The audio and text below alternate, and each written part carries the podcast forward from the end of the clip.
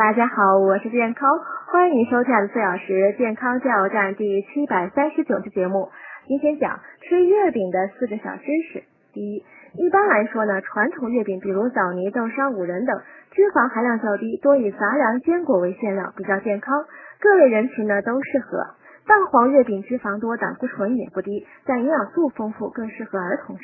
第二，月饼热量高，脂肪和糖的含量呢也不低，吃时呢要适量。老人最好每顿只吃四分之一块，最多呢不超半块。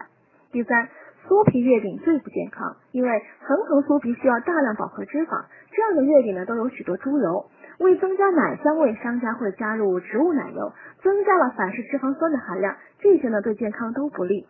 第四，如果有甜、咸、鲜、辣四种月饼，应先吃鲜味，后吃咸味，再吃甜味，最后吃辣味，这样呢才能把每种月饼的味道品尝出来。